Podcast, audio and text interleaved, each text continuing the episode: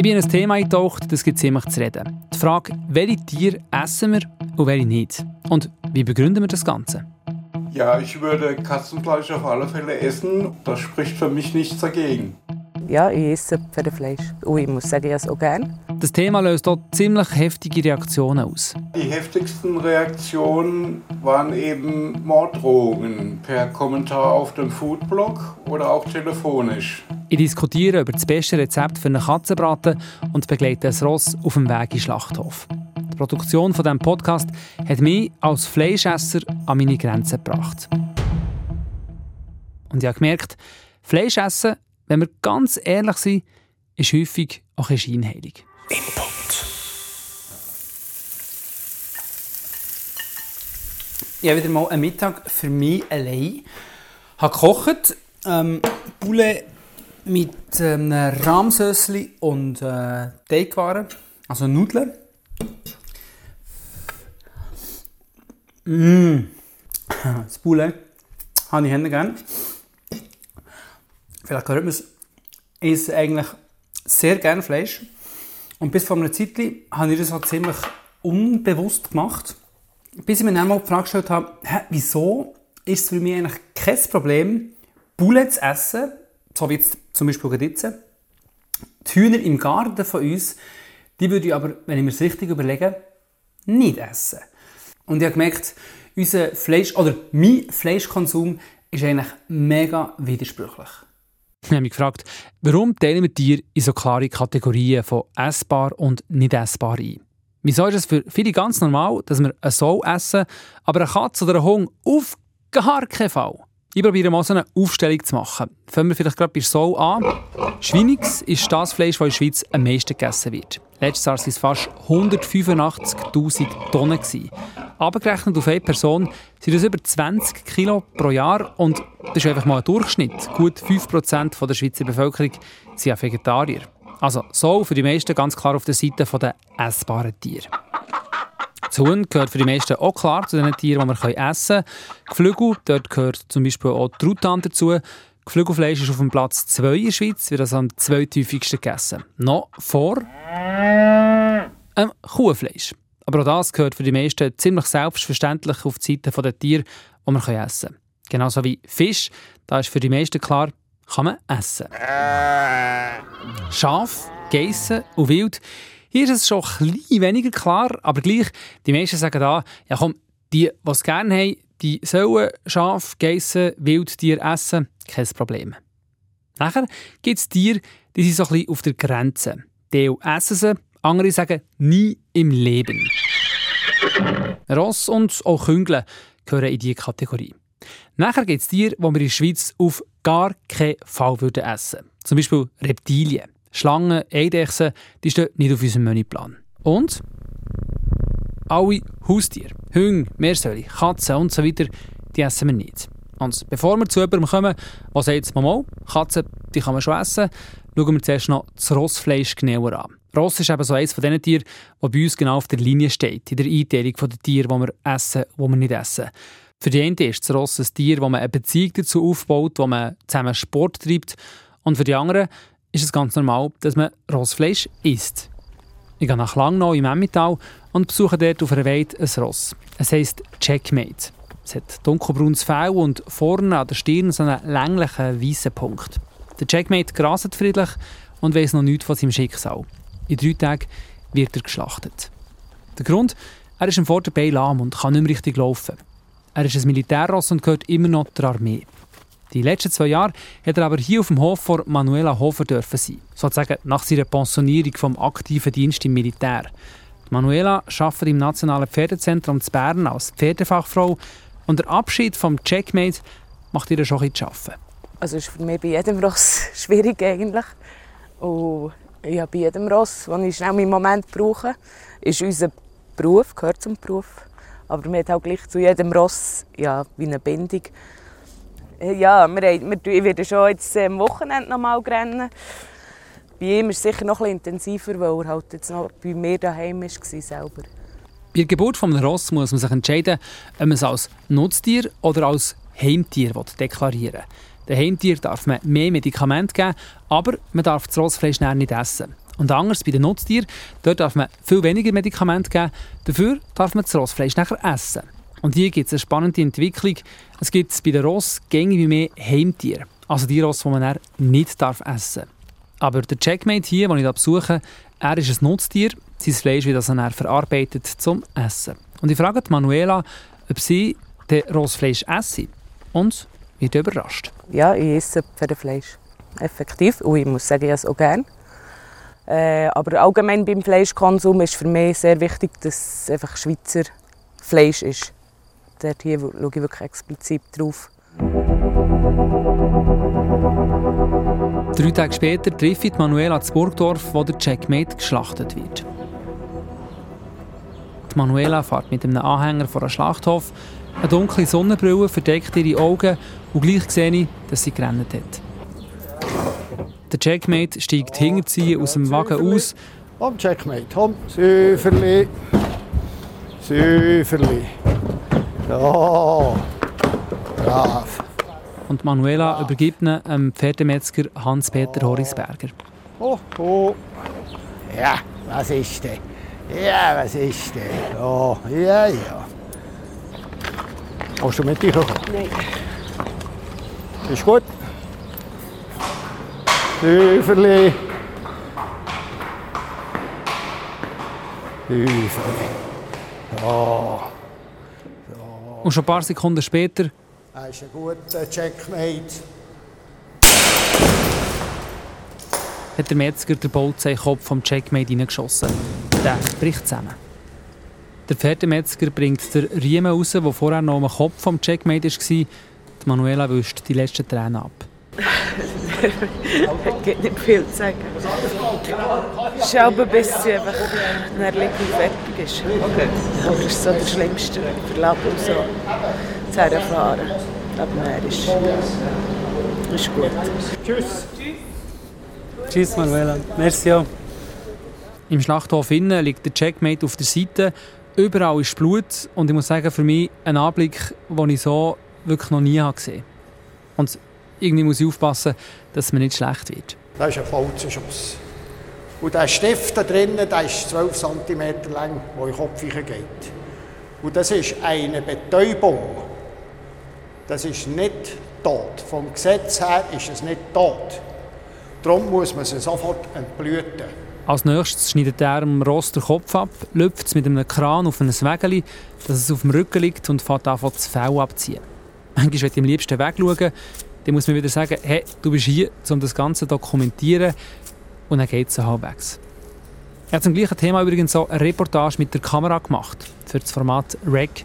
Auf YouTube und Play SRF gibt es das Ganze auch in Bild, auch inklusive dieser Rossschlachtung. Also gerne auch mal dort reinklicken. Und für alle, die es lieber ohne Bild haben, einfach hier dranbleiben. Der Hans-Peter Horisberger, oder Hori, wie ihm alle sagen, der Hori, der ist selber auch ein Rössler, hat lange Konkurs geritten. Du als Rössler, du hast ja selber auch Ross. Ist es kein Widerspruch, nachher selber Ross metzgen? Nein, ich glaube nicht. Mein Konkurslastwagen ist sogar angeschrieben mit Pferdemetzgerei. Hori. Noch nie anstrengend gehabt. Wie ist denn, wenn du die eigenen Ross musst metzgen Ja, dann habe ich eigentlich Augenwasser. Das ist nicht so, das ist nicht so gäbig. he? Aber das mache ich eigenständig. Immer. Der Hori ist 72 und hier in Burgdorf schon in der dritten Generation Pferdemetzger. Er hat auch noch andere Zeiten miterlebt. Weil in der Schweiz wird gäng weniger Rossfleisch gegessen. Letztes Jahr waren es noch rund 2100 Tonnen, gewesen, halb so viel wie noch vor 10 Jahren. Es gibt viele, die sagen, Fleisch esse aber Rossfleisch nie im Leben. Kannst du das verstehen? Ja. Ich esse zum Beispiel kein Schaffleisch. Ich esse kein Fisch. Kein Poulet. Warum nicht? Ein Tierchen, das nur 40 Tage alt wird, esse ich nicht. Das sind nur andere, die es essen. Das finde ich noch ein spannendes Argument. Der Hori teilt also Tiere ein in essbar und nicht essbar mit einem anderen Kriterium, wie lange Tiere haben dürfen leben Wobei, ganz so konsequent ist auch er nicht. Oder wenn Grossgielen will, natürlich, oder? Dann gibt es am Mittwoch, am Mittwoch kommen wir gerne Grossgielen. Und die wird ja etwa Pommes frites oder Pouletflügel. Und dann muss der Grossetti halt auch nehmen von denen. Sonst habe ich ein Problem mit oder sie mit mir. Häufig kommt es aber auch vor, dass Rossbesitzer innen sagen, ich muss mein Ross metzgen, aber ich will nicht, dass es nicht gegessen wird. Es gibt viele Rössler, die nicht wollen, dass sie auf den Ladentisch kommen. Für Tierfutter oder so ist es gleich. Oder eben, jetzt sagen wir so, der Metzger, ich muss ja den Metzger, wenn sie den haben, muss ihn ausmetzgen, nicht so exakt. Und in Kübel, das gibt es auch. Die wirklich einfach nicht wollen, dass wir sie essen. Aber deine tust du essen? Ja, sicher. Ja. Ich habe noch Haber fressen und das beste Heu. Und ging im Training, alles jetzt an mich gut, der ist nicht mehr im Training, der wird echt Alltag geritten, oder? Der ist 24. Ja, klar. Der ist, der wette so. Bin ich überzeugt, der ist ein Kämpfer. Der wette, dass du isst? Ja, ich glaube es. Ich kann ihn fragen, er gibt mir zwar keine Antwort, aber ich kann ihn schon fragen. Hm, okay. Ich lasse Hori weiterarbeiten und gehe weiter. Die Bilder in diesem Schlachthof, das war für mich eine Grenzerfahrung. Und gleichzeitig muss ich sagen, hey, ich habe ja auch schon Rossfleisch gegessen. Und ja, genau so sieht halt die Fleischproduktion aus. Und es ist vielleicht eigentlich gar nicht mal so schlecht, sieht man das und wird es einem bewusst, dass, wenn man Fleisch isst, das dazugehört. Okay, was habe ich bis jetzt herausgefunden? Welche Tiere wir essen, ist sehr individuell. Gerade bei den Tieren im Grenzbereich, wie eben das Ross, da gibt es viele Unterschiede. Für die ist es normal, für andere unmöglich. Da kommen wir wieder Katze in Da ist ja für alle klar, oder auch sicher für die meisten, eine Katze isst man einfach nicht. Und ich frage mich, warum eigentlich nicht? Und beim Recherchieren erfahre ich, okay, in der Schweiz ist Katzenessen erlaubt. Auch Hundefleisch darf man in der Schweiz essen. In der Schweiz ist es nämlich nur verboten, mit Hunde- und Katzenfleisch zu handeln. Verkaufen dürfen wir das Fleisch also nicht. Der Privatkonsum von Hunde- und Katzenfleisch der ist erlaubt. Wer also sein eigenes Büsi oder sein eigenes Hund metzgen will, darf das. In Deutschland und in Österreich zum Beispiel werden es verboten. Gut, ganz so einfach ist es in der Schweiz nicht. Stichwort Tierschutzverordnung. Dort steht, Wirbeltiere dürfen nur von fachkundigen Personen getötet werden. Das muss jetzt nicht unbedingt der Metzger in sein, aber man muss schon wissen, was man macht. Das Tier darf nicht leiden. Ich finde alte Zeitungsartikel, die beschreiben, dass es vor 50, 60 Jahren an Teilnorden in der Schweiz noch einigermaßen normal war, Katzen und Hunde zu essen. St. Galler Rietau und die beiden Appenzell werden immer wieder genannt. Und ich höre immer wieder Gerüchte, dass auf diesen abgelegenen Höfen noch immer Katzen gegessen werden. Ich habe ziemlich lange jemanden gesucht, der heute noch Katzen isst und mir davon erzählen würde.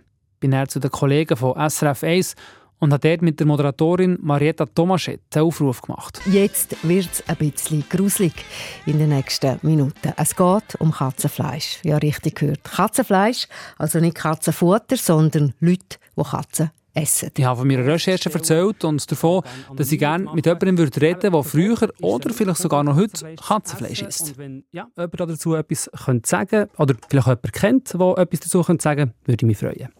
Gemeldet hat sich niemand. Und dann habe ich einen Foodblogger aus Deutschland gefunden, der das Rezept Katzenbraten mit Kartoffeln und Brokkoli postet hat. Moin Moin, Matthias. Hallo Thomas. Der Thomas Biedermann ist ein Foodblogger aus Hamburg. Er hat ziemlich abgespacede Rezepte auf seinem Foodblog.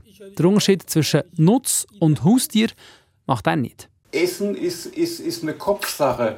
In dem Moment, in dem ich ein Tier, das normalerweise ein Haustier ist, so betrachte, dass ich sage, es kann auch ein Nutztier sein, dann kann ich es auch zubereiten und verspeisen. Das ist einfach nur, ich würde sagen, das ist ein Schalter im Kopf, den man umlegen muss. Und dann kann ich es auch essen. Das ist der, der einzige Punkt dabei. Mit seinem Katzenbratenrezept polarisiert er ziemlich. Die einen finden es gut, aber... Die andere Seite ist, dass ich auch ähm, Hasskommentare und Morddrohungen bekomme. Zum einen über, als Kommentar auf meinem Foodblog zu dem jeweiligen Rezept. Äh, ich habe es aber auch schon mal telefonisch erlebt, dass mich jemand anruft und... Ähm, mir persönlich eine Art Drohung äh, entgegenbringt oder äußert. Das finde ich schon noch krass. Klar, viele stellen sich dann natürlich vor, dass ihr Leben Büsi gegessen wird. Das kann natürlich schräg reinkommen, aber Todesdrohungen... Ich hoffe jetzt mal, dass die Leute, die so reagieren, selber vegan leben, weil sonst fände ich es schon ziemlich inkonsequent. Aber beim Thomas Biedermann nimmt es mir jetzt schon Wunder, wie konkret ist eigentlich das Ganze? Hast du denn schon Katzen- und Hundefleisch gegessen? Nein. Ich habe keine Möglichkeiten in Deutschland, weil das dort rechtlich verboten ist. Ich müsste ins, ins ostasiatische Ausland fahren oder zu euch in die Schweiz, wo ich recherchiert habe, dass das zum Teil auf Bauernhöfen und so, wenn der Bestand an Katzen zunimmt, zulässig ist. Da müsste ich dann entsprechend jemanden suchen, aber ich hatte noch keine Möglichkeit und äh, hatte auch äh, noch keine Möglichkeit, zum Beispiel einen Urlaub in Südkorea oder Thailand zu machen, um dort das Fleisch mal zu probieren und zu essen. Aber wenn du die Möglichkeit hättest, so einen Katzenbraten, würdest du versuchen? Ich würde es versuchen, ja. Ich habe sogar auch einige Kollegen, die in, in Thailand leben. Ähm, ich hatte zwei Kollegen mal angefragt, ähm, ob es eine Möglichkeit gibt, ähm, dort Katzen- oder Hundefleisch, ich sag mal in einer großen Menge, mehrere Kilo, äh, zu kaufen. Also dass die Kollegen, die das dort kaufen und mir tiefgefroren in einer Kühlbox äh, per Flieger zuschicken können. Und dann haben beide gesagt, das ist ein bisschen aufwendig und das ist auch sehr schwer zu bekommen, das Fleisch. Und ich habe dann noch weiter recherchiert. Äh, in China ist es auch zum Beispiel so, wo das Katzen- oder Hundefleisch ja auch gegessen wird. Ähm, die haben einen Exportstopp für solches Fleisch. Also da ist nicht dran zu kommen. Ich muss hinfliegen, wenn ich es essen will, aber ich würde es essen auf alle Fälle. Das käme bei mir auf den Speiseplan für solch eine Urlaubsreise, wo ich das unbedingt äh, versuchen würde und, und, und äh, essen möchte. Okay, gut. Ist schon eine Ansicht, die provozieren kann. Aber ich finde, einen Punkt hat er. Am Schluss hat er mir nämlich gesagt, man soll die Küche einfach international anschauen. Die Inder, denen sind Kühe heilig, die fassen sie nicht an und essen sie schon gar nicht. In Peru ist Meerschweinchen eines unserer geliebten Haustiere, das Nationalgericht. Ähm, dort werden Millionen Meerschweine jedes Jahr getötet und gegessen. Das ist einfach eine Kopfsache. Das ist mein, mein wesentliches Argument und kann ich nur so weitergeben. Das ist ein Argument und ist auch ein Teil der Antwort. Unsere Einteilung von Tieren ist kulturell bedingt. Ja, zum Teil auch religiös. Im Judentum und im Islam ist zum Beispiel So-Essen nicht erlaubt. Jetzt wollte ich es aber noch ganz genau wissen und geht zum Tierethiker und Philosoph Markus Wilz. Er ist Professor an der Uni Basel. Sein Markenzeichen an seinen Vorlesungen ist immer sein Hunger, der Titus dabei. Wir treffen uns und machen zwischen zwei Vorlesungen einen Spaziergang. Der Titus, der elfjährige australische Schäferhund, freut sich über die Abwechslung und zottelt voraus. Was ist im Titus seine Rolle, wenn er mit euch an die Uni kommt? Hm, er hat eigentlich zwei Rollen. Er ist so ein bisschen ein, äh, ein Teil des Unterrichts weil er ja auch immer dabei ist. Und Studierende finden das eigentlich noch interessant, weil ja viele Tiere mein Thema sind. Dann hat man den Gegenstand, den ich darüber rede, dabei. Das ist etwas.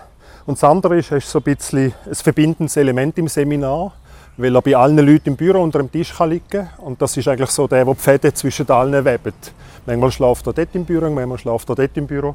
Und er tut auch Gunst erweisen, dann hat er wieder Favoritinnen und manchmal ist es ihm weniger Favorit. Also eigentlich so eine soziale und eine pädagogische Rolle. Also es ist keine Nebenrolle eigentlich? Nein, ist eigentlich eine wichtige. Ich habe als spaßeshalber schon mal gesagt, ich würde ihm gerne einen Lehrauftrag geben für Philosophie. und Tiere sollten grundsätzlich in der Öffentlichkeit präsenter sein, sagt er. Dann nimmt man Tier und die Öffentlichkeit anders wahr.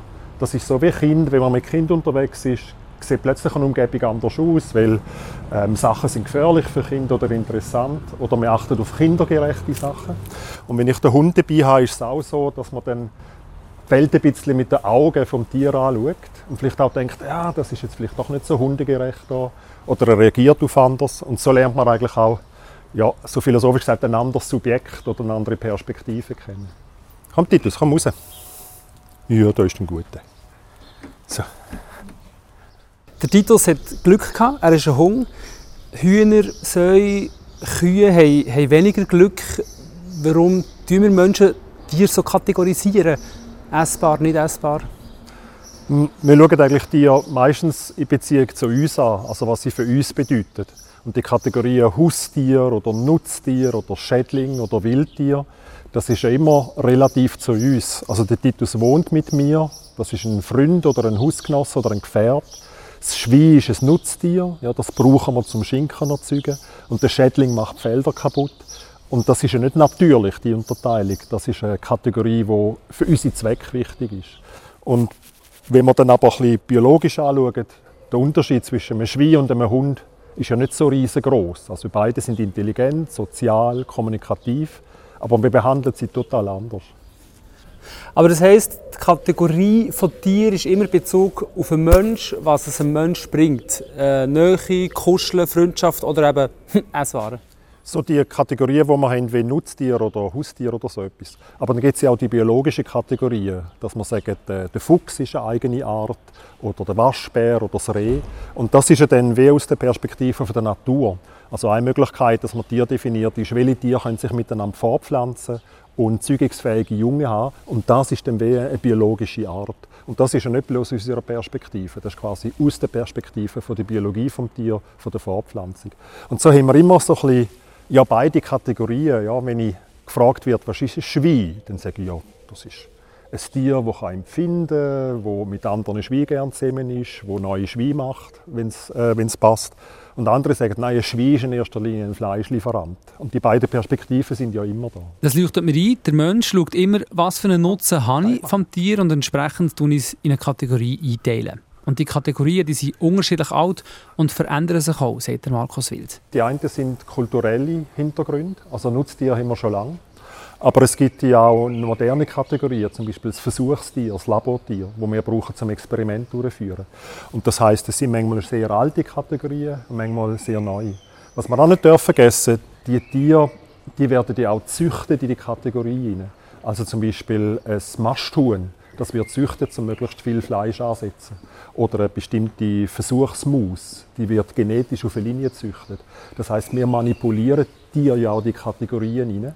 Und viele von diesen Tieren, die wir züchten, die könnten ja, sagen wir mal, unter wilden Bedingungen gar nicht mehr überleben. Also ein Masthuhn in der Wildnis hat keine Chance.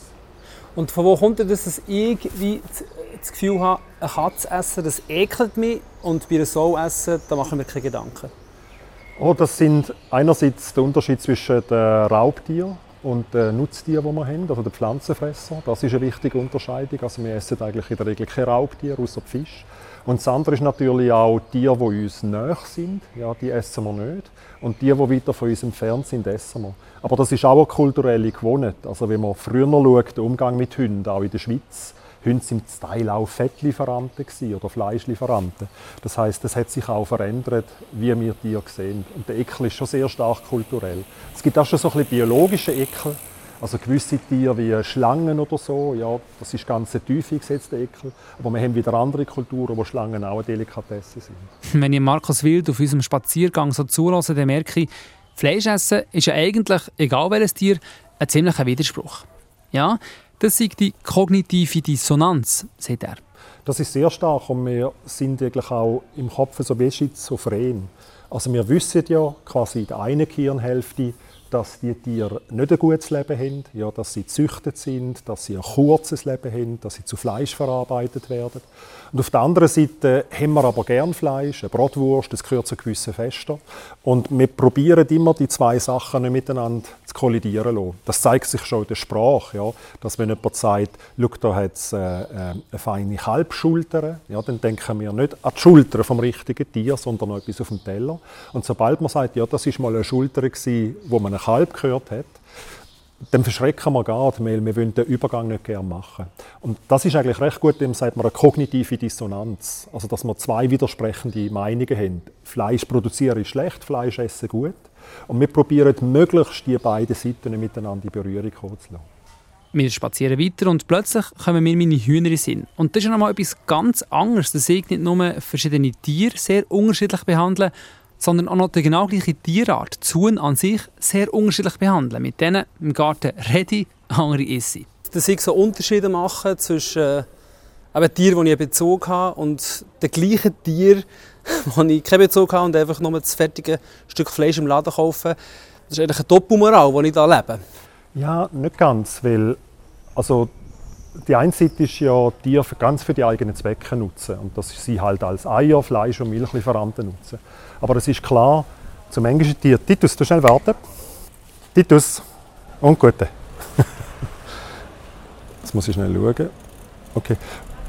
Und es ist aber so, auch bei verschiedenen Hunden, der Titus ist ja mein Hund. Das heißt, gegen ihn habe ich andere Verantwortung als gegen irgendeinen anderen Hund. Das ist wie das eigene Kind. Ja, gegenüber dem hat man mehr Verantwortung als am Nachbarskind. Wenn ich würde sagen, nein, ich habe keine Zeit, um mit dir zu lernen, ich muss zuerst mit dem Nachbarskind lernen, dann wird man das komisch. Und so ist es ja mit den Tieren, wo man einen Bezug hat. Darum glaube ich, ist es nicht falsch, einen näheren Bezug ernster zu nehmen als ein Tier auf Distanz. Okay, also das beruhigt mich schon mal ein bisschen. Die Recherche zu dem Input, die hat bei mir ziemlich viel ausgelöst. Ich esse nach dem allem jetzt viel bewusster Fleisch. Und auch nicht genau das Gleiche. Obwohl die Aufnahmen von dieser Rossschlachtung schon ziemlich lang her sind, ich habe kein Rossfleisch mehr gegessen. Und ich glaube, ich kann es vorläufig auch nicht mehr irgendwie, wenn ich mir vorstelle, Rossfleisch zu essen, dann kommen mir immer die Bilder von dieser Schlachtung in Sinn, wie die Haut abgezogen wird, wie die Knochen brechen. Und da merke ich wieder, und das ist vielleicht die grösste Erkenntnis, wie inkonsequent mein Konsum wirklich ist. Rossfleisch ist jetzt nicht mehr, nur weil ich eine Schlachtung von einem Ross habe gesehen, so Huhn, Rindfleisch ist aber weiterhin. Gut, vielleicht müsste ich einfach bei den anderen Tieren auch noch eine Schlachtung schauen und dann wäre ich auch ein Veggie. Input. Wie habt ihr es mit Tieressen? Gar keine, nur Teil oder essen ihr sogar Katzen? Schreibt es mir per Mail auf input.srf3.ch oder direkt auf Instagram. Mein Name ist Matthias von Wartburg. Im Input von nächster Woche geht hier meine Kollegin Anna Kreidler der Frage nach, wie findet man neue Freunde, wenn man schon erwachsen ist? Antworten gibt es hier bei Input nächsten Mittwoch überall, was Podcasts gibt.